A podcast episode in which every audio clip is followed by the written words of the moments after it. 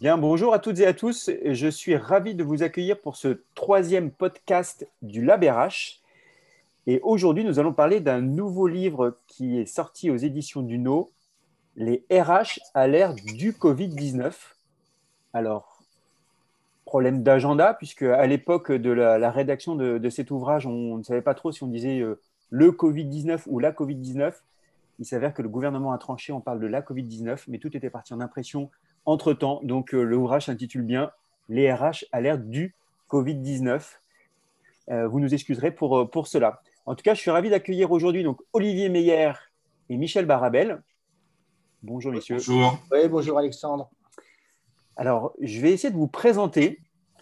Et vous avez quand même un CV relativement long. Alors, je vais commencer par Olivier.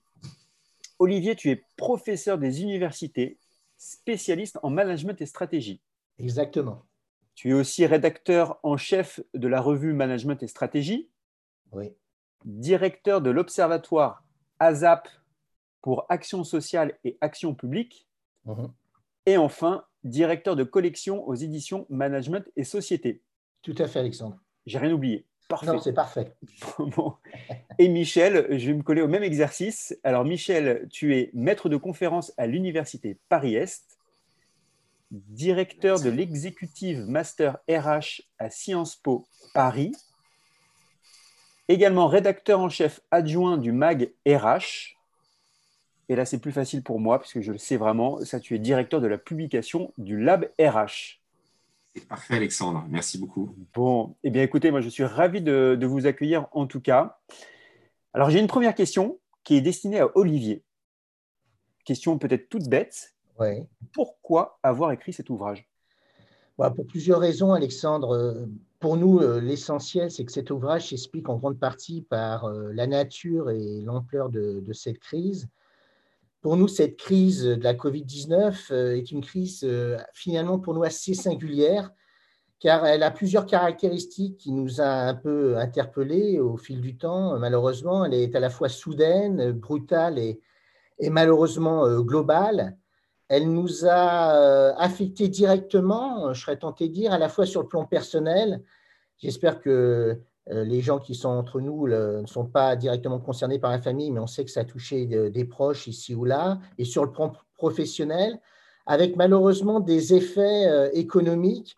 On le verra certainement dans les mois qui viennent, sanitaires aujourd'hui, sociétaux et sociaux qui vont malheureusement au vu de, encore du passage de, notre président Emmanuel Macron se faire ressentir euh, malheureusement sur plusieurs années, il nous semblait donc euh, important euh, pour Michel et moi d'essayer, autant que faire se peut, si vous voulez, d'analyser aux profondeurs ces mutations en cours et leur, la répercussion sur cette fonction RH qui a été dans le passé tant décriée, qui est pourtant essentielle et qui euh, s'est avéré ici incontestablement euh, l'un des acteurs euh, majeurs de cette période. Alors clairement, on ne souhaitait pas ici un ouvrage d'expertise, comme c'est souvent le cas, un peu hors sol. On voulait au contraire, avec Michel, écrire un livre, si vous voulez, témoignage, qui part de l'expérience des acteurs et des réflexions, dans le cas présent d'une quarantaine de DRH, mhm. globalement tout secteur ou tout type d'entreprise. On est allé, si vous voulez, des licornes, hein, type VP ou Blablacar, jusqu'aux grands groupes comme Nestlé, euh, Schneider Electric ou encore euh, Publicis, en essayant d'y apporter une prise de recul euh, nécessaire qui, vu, les circonstances et des propositions concrètes post-Covid, bien sûr sur des questions fondamentales que tout le monde se pose, sur les nouveaux périmètres, sur les nouveaux rôles de, de la fonction RH. Donc si on devait résumer, Alexandre, ce livre se veut en quelque sorte un reflet d'une période qui, euh, bon, euh, pour l'instant, marquera sans aucun doute l'histoire de nos entreprises et de notre société, j'espère avec une fin heureuse, et un livre témoin euh, des changements à l'œuvre dans les organisations pour bâtir, en, espérant à terme, un nouveau vivre ensemble, même si c'est vrai, on reste encore en questionnement et en incertitude sur la fin de l'histoire. On a essayé au moins modestement d'apporter notre pierre à, à l'édifice pour essayer d'aider, d'orienter euh, les professionnels et les acteurs clés euh, dans ce contexte euh, un peu particulier. Alors tu l'as dit Olivier, c'est en effet une crise qui, qui marque à jamais, je pense, la, société. La Covid-19 a aussi été un choc immense pour les RH, tu l'as précisé. Mm. Peut-être l'occasion de montrer leur capacité de mobilisation, d'action et d'innovation. Alors là, c'est une question qui s'adresse à Michel. Est-ce que tu penses que la Covid-19 a décoincé les RH Je te reconnais bien là, Alexandre. C'est une, question impertinente car euh, effectivement, et Olivier l'a rappelé, avant la crise, on, parlait de RH bashing avec une, une fonction euh, jugée euh, par les uns comme trop démocratique, trop pardon bureaucratique, peu innovante, euh, euh, peu créatrice de valeur. Ça, c'était plutôt la vision qu'en avaient les, dirigeants. Et puis du, du côté des salariés, une, une, fonction RH considérée comme comme trop distante, peut-être éloignée des, des, de leurs préoccupations et de leurs priorités quotidiennes. Et donc, c'est vrai que la Covid-19 a, a, mis la fonction RH en lumière de manière exceptionnelle, je, je trouve. Elle a créé un momentum RH déjà parce que la plupart des sujets euh, étaient RH, euh, et donc naturellement les DRH ont intégré tous les comités de crise, et pour une fois, ils ont été au cœur du, processus de, prise de décision. Et lors de cette époque, c'est vrai que les, les, RH ont pu démontrer aux dirigeants euh, leur valeur ajoutée, leur efficacité. Ils ont dû délivrer en mode agile et prendre des décisions de façon extrêmement rapide. Donc, le COMEX a salué ces RH. Et par ailleurs, côté salarié, euh, ces derniers ont été vraiment aux premières loges pour, euh, pour observer une fonction RH qui, qui, protège, qui prend soin, qui, qui assise, qui crée des, euh, des moments de convivialité, qui garde le lien. Donc, dans l'ouvrage, nous aimons à dire avec Olivier que nous sommes passés du, du RH bashing au RH loving. particulier. D'ailleurs, il y a eu un poste du, du labérage dans, dans ce sens-là que j'ai particulièrement apprécié qui se retrouve dans le bouquin. Merci aux équipes RH et, et Paye, puisqu'à l'image des, des infirmières, euh, euh, voilà, les acteurs RH ont été en première ligne, n'ont pas chômé, activité partielle, gestion des payes, euh, malgré les évolutions législatives, organisation du, télétravail, négociation euh, quasiment quotidienne avec les partenaires sociaux, maintien du lien à distance, conseil psychologique, action RS de solidarité, plan de déconfinement, organisation des locaux pour le retour des, des, collaborateurs à la seconde vague. Donc, c'est vrai que le défi pour la fonction, au-delà de parler de décoincer, sera de conserver cette image et cette position euh, forte, euh, alors qu'on rentre dans une phase, euh, et Olivier l'a rappelé, de difficultés économiques et, et, sociales, que les PSE sont malheureusement dans certains cas inévitables. Et donc, sera vraiment dans la façon de les, les mener, dans les principes éthiques et les, les comportements responsables des équipes RH, qu'elle, voilà, que la fonction pourra démontrer sa, sa capacité à gérer les, les crises de manière humaine et à durablement euh, s'inscrire euh, comme un acteur euh, pivot au sein des organisations. on croise les doigts alors pour que, que, ça continue comme ça pour les, pour les RH. On compte sur eux. On compte sur eux. On compte, sur eux, bien évidemment. Alors très souvent, on a tendance à associer la Covid-19 avec le télétravail. Et une question pour toi, Olivier. Euh, juste avant, Michel parlait de défis pour la fonction RH, mais plus précisément, quels sont les défis associés au déploiement du télétravail que les équipes RH ont dû prendre en charge bah, Vraie question, Alexandre.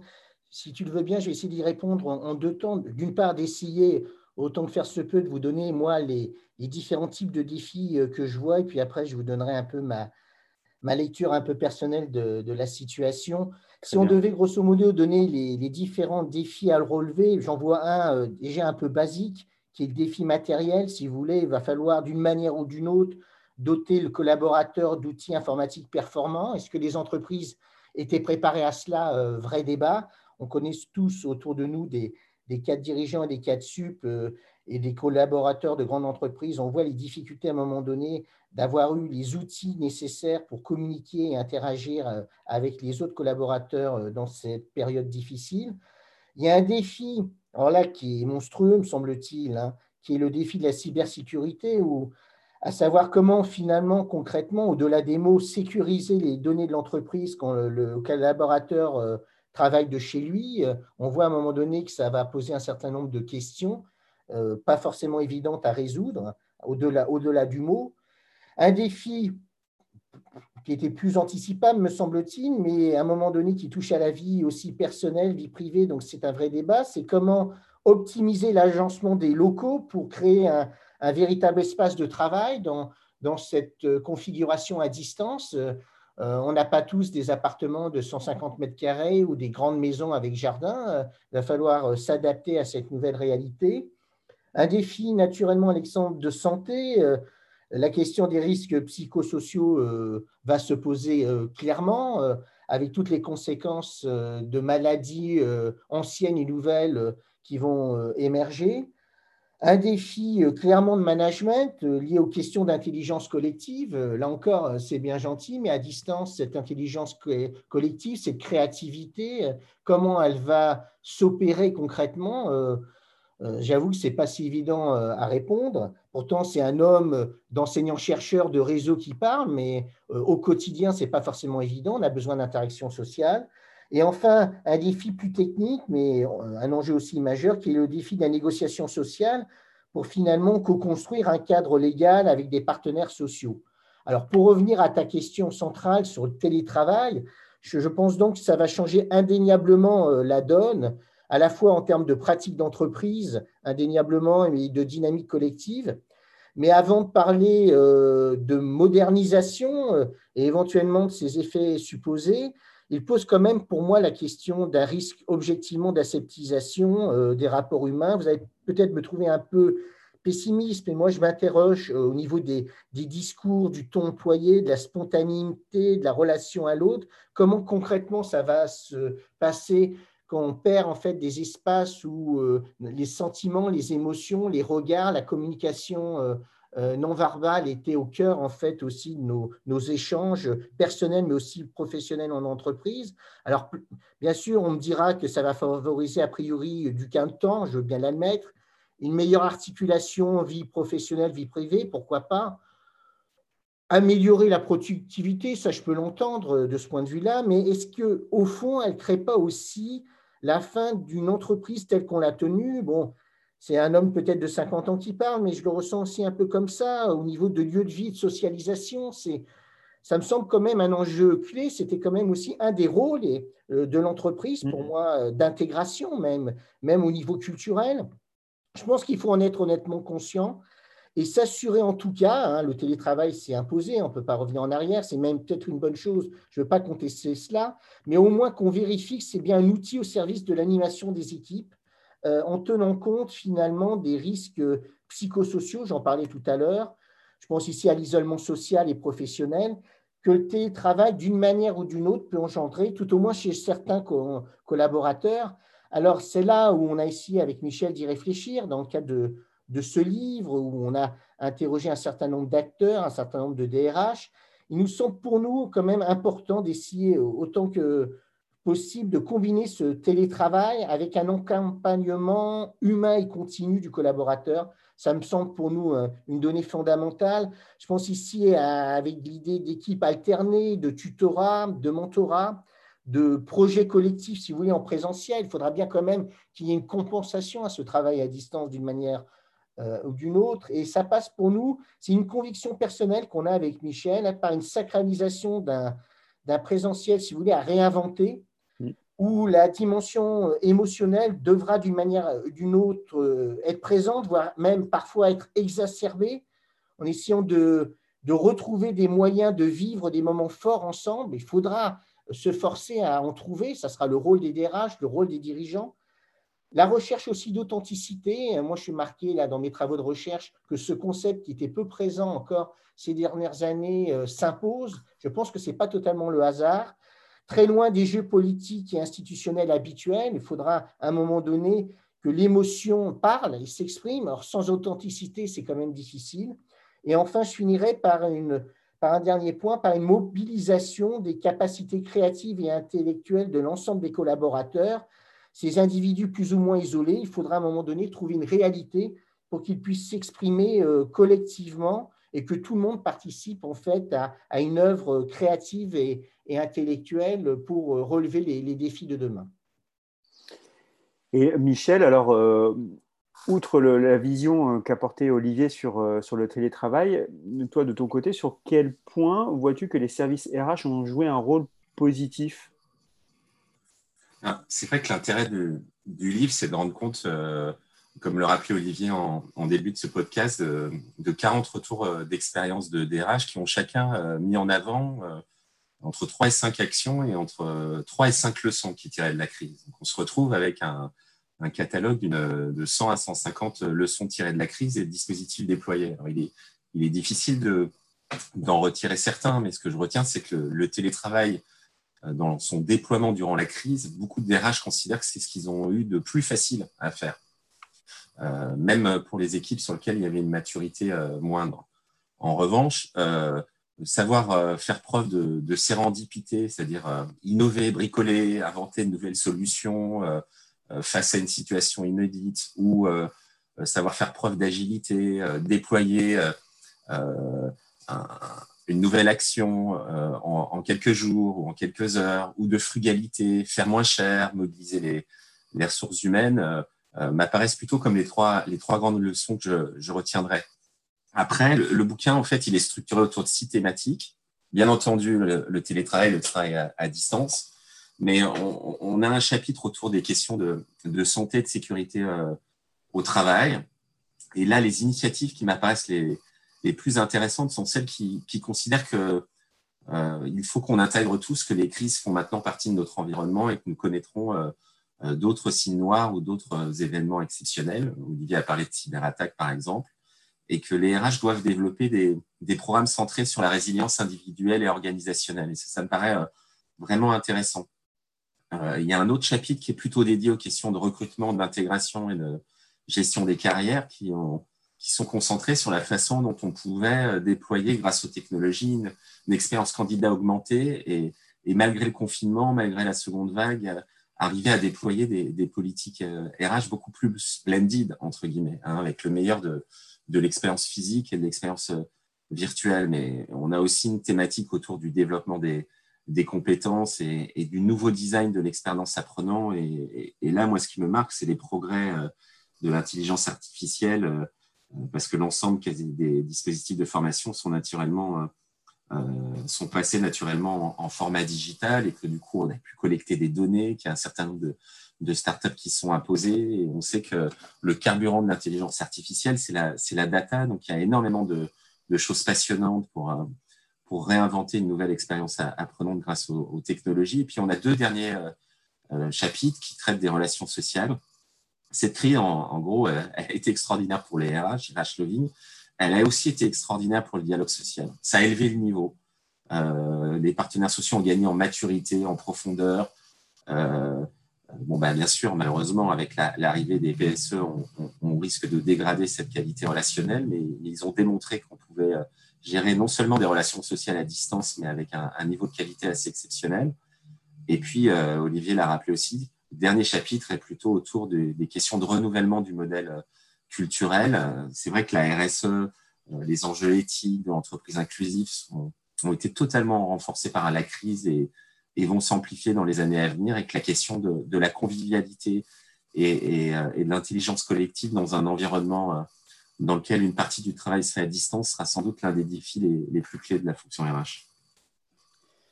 Et je t'ai posé la question euh, tout à l'heure, Michel, de savoir si la Covid-19 avait décoincé les RH.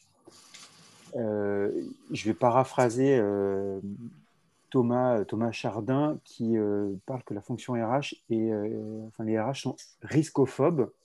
Est-ce que tu penses, toi, que les RH, à l'avenir, vont continuer à favoriser des démarches innovantes? Ou alors au contraire risquent de se montrer frileuses et de se recroqueviller sur leur fonction régalienne? C'est une excellente question et, euh, pour reprendre la, euh, la, phrase de Thomas Chardin, euh, riscophobe, c'est dans l'ADN de la fonction RH. elle fête son, centenaire cette année puisqu'elle apparaît grosso modo en 1920 dans la plupart des entreprises en, en France et sa première fonction de l'expert administratif, c'est d'être le gardien des droits et de limiter l'ensemble des risques liés aux collaborateurs, le risque juridique, le risque de conflit, le risque d'incompétence. Donc, elle est par nature riscophobe. Mais, mais ce qui est intéressant et ce que démontre cette crise, c'est que effectivement, l'un des risques serait, maintenant qu'on bascule en, période de crise économique, que les fonctions RH aient simplement un angle économique et que leur nouveau rôle soit de réduire la voilure, moins de mètres carrés, moins de collaborateurs, moins de budget innovation et plus de, rigueur, plus de process. Euh, parce que dans de nombreuses recherches qu'on mène, mais là pour le coup depuis une vingtaine d'années avec, euh, avec Olivier, et notamment qu'on avait enclenché lors de, de la crise des subprimes, on a pu observer que les restructurations ont, tendance à générer des, des effets pervers comme la, démobilisation des collaborateurs, le développement d'une spirale négative, le renforcement de la standardisation, la diminution du partage de l'information, qui vont conduire à assécher l'organisation et mettre l'organisation dans un cycle de destruction de valeur. Or, une crise, c'est un révélateur existentiel qui a deux injonctions. Euh, le premier, c'est une injonction de survie. Et là, bien entendu, il ne faut pas rigoler, il faut euh, maîtriser ses budgets. Euh, donc, la fonction régalienne sort renforcée de la crise de la Covid-19. Mais il y a aussi une injonction d'exploration, de réinvention. La crise est une occasion inédite de repasser le portefeuille d'activité des RH, de se poser la question des, éléments vitaux qu'on doit conserver, mais aussi des choses qu'on va arrêter, et en particulier des nouveaux territoires qu'on souhaite euh, euh, construire. Et donc, euh, c'est pas tant finalement se recroqueviller sur le, le, régalien, de la capacité à être une fonction RH ambidextre et à exceller dans le régalien et dans l'innovation. Une entreprise qui sera que dans l'innovation sera sans doute rattrapée par la crise et aura des, problèmes d'excellence opérationnelle qu'elle qu paiera. Euh, à contrario, une entreprise qui est que sur le régalien et l'optimisation sera incapable de se réinventer et, se retrouvera face à un, mur dans cet environnement qui, qui, demande tous les quatre matins de la résilience et d'innovation. Donc, un RH plus que jamais expert légal, euh, mais plus que jamais champion de l'humain et de, et de l'innovation. Et je trouve que la période a montré une capacité d'innovation euh, euh, encore en progrès, en progrès pour beaucoup d'équipes RH. Maintenant, si je peux conclure sur cette question-là, ce que ce que la période nous dit aussi, c'est la forte hétérogénéité des pratiques RH. Euh, certaines entreprises euh, sortent de la crise renforcées, euh, elles ont amplifié leurs leur pratiques de, de, formation à distance, la maturité euh, digitale de leurs collaborateurs, les liens de solidarité et de créativité. D'autres en, en, ressortent, c'est parfois celles qui sont rentrées déjà fragilisées, euh, un peu cassées, avec du lien social qui s'est distendu, des dispositifs RH qui n'ont pas été opérants. Et on risque malheureusement d'observer une polarisation avec à l'avenir avec des entreprises qui ont des fonctions RH vraiment au cœur euh, de l'organisation euh, euh, très centrale dans la production de valeur et, avec des périmètres et des projets et un degré d'innovation fort.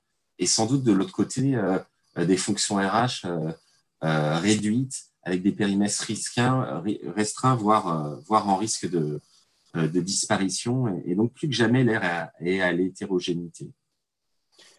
Et euh, sur les démarches innovantes, est-ce que, euh, sans dévoiler hein, les, tous les exemples et, tous les retours d'expérience qu'on peut trouver dans, ce livre, est-ce que tu as des exemples qui sont particulièrement remarquables? Alors, On n'a pas envie de faire de jaloux quand on a un casting de, de DRH euh, top niveau. Je ne vais, pas citer les, les, entreprises, mais euh, je, vais, trois, quatre initiatives qui, m'ont marqué, puis Olivier pourra compléter s'il le souhaite et si on a encore le, temps. Mais euh, il y en a un autour du contrat de travail collectif qui a émergé, c'est-à-dire que finalement, on se rend compte que de plus en plus, les organisations fonctionnent en mode projet, que la crise, hein, une fois de plus, est exalté euh, le concept de tribu et de clan par rapport au concept de, grand ensemble. Certaines entreprises ont envie de tester euh, un contrat de travail signé par une équipe euh, qui serait à réinterroger au rompu si l'un des membres de l'équipe la quitte. je trouve ça assez, assez innovant et assez intéressant. un deuxième cas d'école qui, qui a été dit à plusieurs reprises, c'est bien sûr autour de ce concept de l'entreprise ouverte, de la, la vérité des gens d'être multi, multi-employeurs, slasher, multi-expérience, euh, de la suppression des clauses d'exclusivité par les équipes RH et de cette volonté de, de proposer finalement euh, euh, des coopérations entre le collaborateur et l'entreprise à la carte. C'est le deuxième volet que j'ai trouvé intéressant. Après, on, a, on a une troisième initiative qui est plutôt tournée autour de cette capacité à préserver de la convivialité euh, dans, euh, ces environnements un tout petit peu chaotiques. Donc, bien sûr, une généralisation du, euh, télétravail, mais la systématisation de, réunions collectives hors de l'entreprise pour aussi aller identifier les, les, signaux faibles, sentir les tendances, se retrouver. Donc, des locaux totalement réinterrogés et puis une entreprise qui est finalement partout chez elle et qui crée des, occasions de rencontres et des lieux de rencontres propices à la créativité et à l'innovation, mais, honnêtement, il y a aussi énormément d'initiatives passionnantes sur, sur la santé ou sur, ou sur le développement des compétences. Donc, je pourrais encore en parler des, heures. Il faut que maintenant les, les personnes se procurent l'ouvrage au plus vite pour découvrir tout ça. merci Michel. Une dernière question pour toi, Olivier on souhaite que la crise de la Covid-19 euh, s'achève le plus vite possible. Bon, on est en pleine période de, couvre-feu, donc ce ne sera pas pour dans l'immédiat. Mais néanmoins, dans la mesure où ça s'achève prochainement, est-ce que tu penses qu'un retour au normal d'avant euh, est, possible? Sur le normal d'avant, euh, je serais, Alexandre, assez prudent. Hein.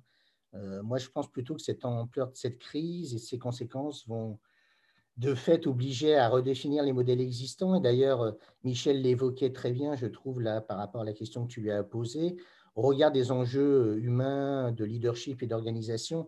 Moi, par rapport à ce que évoquait euh, Michel, si je devais rajouter quelque chose, j'ai l'impression que l'entreprise va devoir d'une manière ou d'une autre prendre en compte plus qu'avant les contraintes sociales et sociétales. Je suis très marqué par euh, les mouvements sociaux, les mouvements socioculturels, euh, qui touchent notre société. Euh, euh, je ne vais pas reparler des événements récents aux États-Unis, les répercussions que ça a eu en France et en Europe et autres, mais je pense que les, questions des religions et autres, de la spiritualité, j'ai l'impression que les contraintes sociales, sociétales, voire spirituelles, seront de plus en plus intégrées dans le développement des activités. Or, ce n'était pas sur les fondements sur lesquels s'étaient appuyés nos organisations modernes euh, dans les années 60-70. Euh, Et la question du sens euh, va être posée de manière beaucoup plus accrue. Ça ne se limitera pas à des grands philosophes ou des grands sociologues. Je pense que ça sera la réalité des, managers de demain et, des DRH qui devront à tout moment se poser de la question du sens, euh, avec les répercussions que ça peut avoir sur le plan social et sociétal. Et finalement, face aux enjeux économiques et financiers qui étaient jusqu'à présent l'ADN de l'entreprise et qui, bien sûr, ne disparaîtront pas, euh, l'entreprise, à mon avis, devra également avoir pour mission le, le partage accru des richesses et les questions de justice et d'équité sociale, à mon avis, seront accrues. Euh, ça ne pourra pas simplement être des discours, ça ne pourra pas être simplement de la communication institutionnelle, ça sera une réalité euh, vécue euh, dans la réalité des acteurs et auquel il faudra répondre. On voit même d'un point de vue sociétal que les gouvernements, au sens euh, dirigeant, politique, ont des difficultés à faire face à ces mouvements-là. Je pense que ça arrivera aussi dans l'entreprise proprement dite et le salaire ne suffira pas.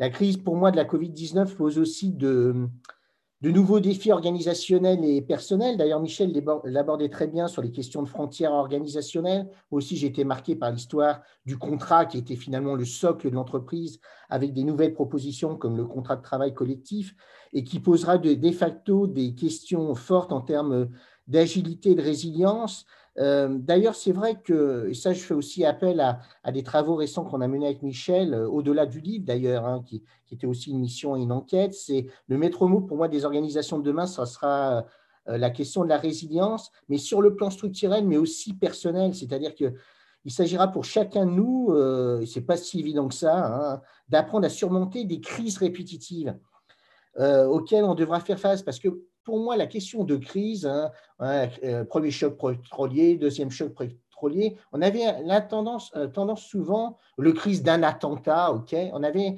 tendance à avoir une crise, un, phénomène qui arrive, bon, c'est un choc, et puis euh, la vie continue en gros.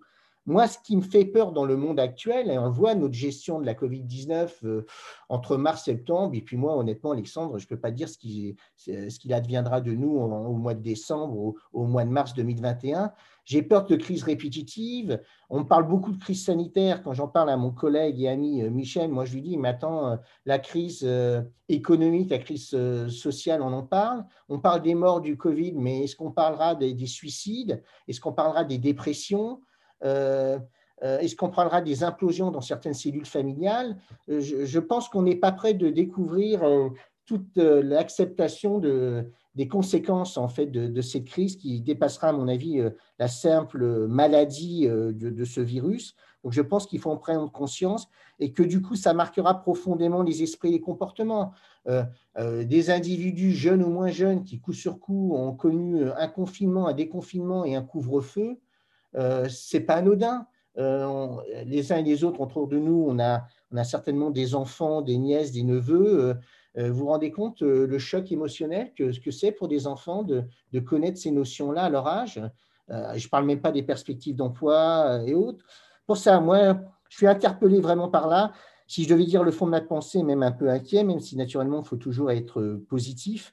Si je reviens sur la question plus pratique, si vous voulez, si tu, comme tu m'orientais dans le sens de l'après, euh, Alexandre, sur l'organisation du travail, là, ce que je ressens assez bien, alors est-ce que ça sera positif ou pas, c'est un autre débat, mais la tendance que je ressens, c'est clairement euh, une organisation du travail qui volera d'un côté avec des périodes de travail personnelles, généralement à distance, euh, et qui finalement était l'apanage de, entre guillemets, des enseignants-chercheurs, des consultants, des experts. Aujourd'hui, ça sera l'ensemble des collaborateurs et des salariés qui, de près ou de loin, euh, expérimenteront ce, nouveau mode de travail personnel et des lieux de vie euh, plus physiques où les collaborateurs se retrouveront, échangeront et collaboreront.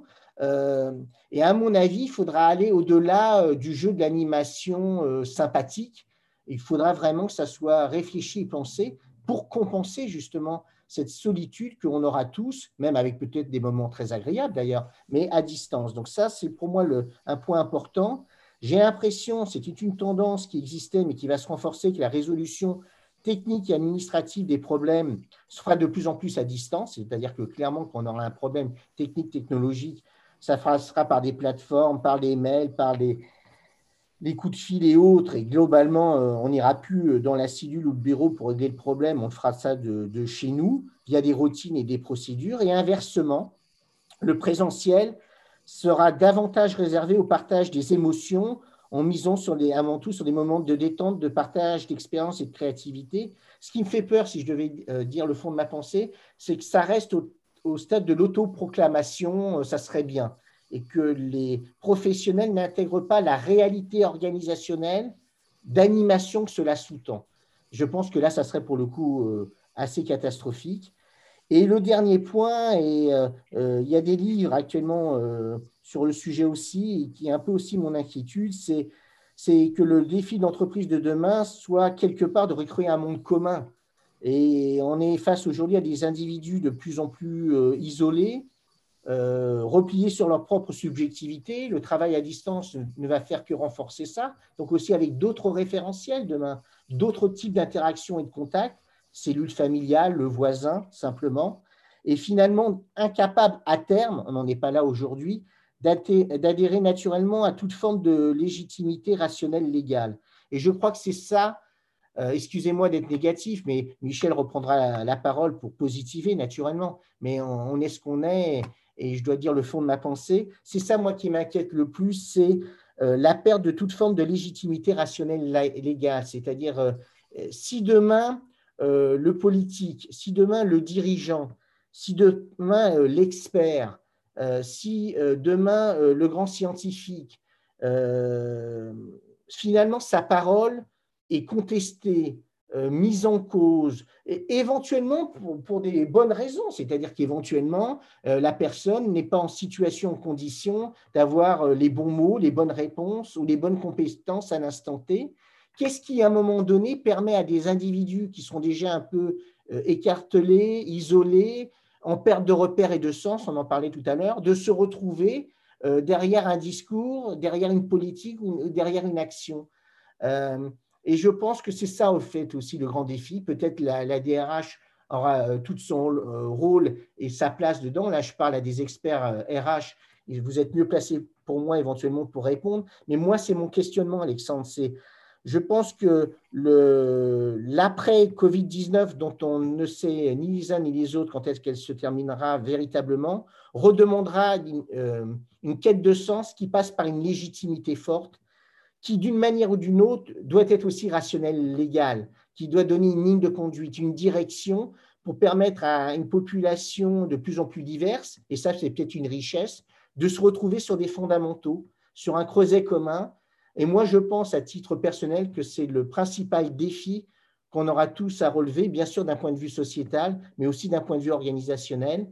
Et par rapport à, à la question que tu posais à Michel, c'est ça que je serais dire. Je pense que, je, regarde bien sûr d'un regard extérieur, je suis moins compétent que vous sur les RH purs. Moi, mais avec mon regard plus stratégie management, j'avais toujours tendance à voir la RH avec une trop grande culture un peu gestionnaire administrative, même si, si on reprend le modèle d'Ulrich, bien sûr, il y a d'expertise et du haut niveau dans la RH. Je pense qu'elle devra aussi euh, imposer une légitimité forte pour drainer et euh, participer à un accompagnement collectif euh, de gens qui, à mon avis, même s'ils ne le montrent pas, hein, le couvre-feu, là, on ne dit rien, mais le choc émotionnel me semble, à mon avis, beaucoup plus fort que prévu demandera à un moment donné qu'on se retrouve tous dans une réalité professionnelle, dans un ADN commun. Euh, et je compte là vraiment sur euh, l'entreprise et la DRH en tant qu'effet de levier et support, euh, d'être à la hauteur de ce défi parce que je pense que c'est un sacré défi. Merci Olivier. En effet, c'est un, sacré défi. Alors pour quand même positiver sur toutes tes pensées, on redéfinit clairement le monde de l'entreprise. Et du coup, on a tout à reconstruire là-dedans et euh, la fonction RH est clairement au, cœur de cette reconstruction euh, du monde de l'entreprise, donc avec euh, un bel avenir devant elle. Donc, en tout cas, merci beaucoup, messieurs, pour, pour votre témoignage. Merci, Olivier Meyer.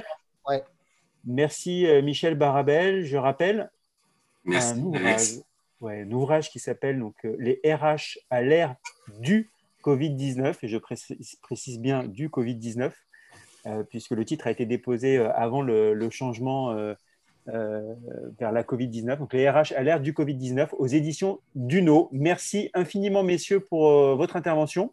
Un grand merci, Alexandre. Merci à, nos auditeurs. Je vous souhaite une belle soirée et puis j'espère à très bientôt pour le prochain podcast du Lab RH.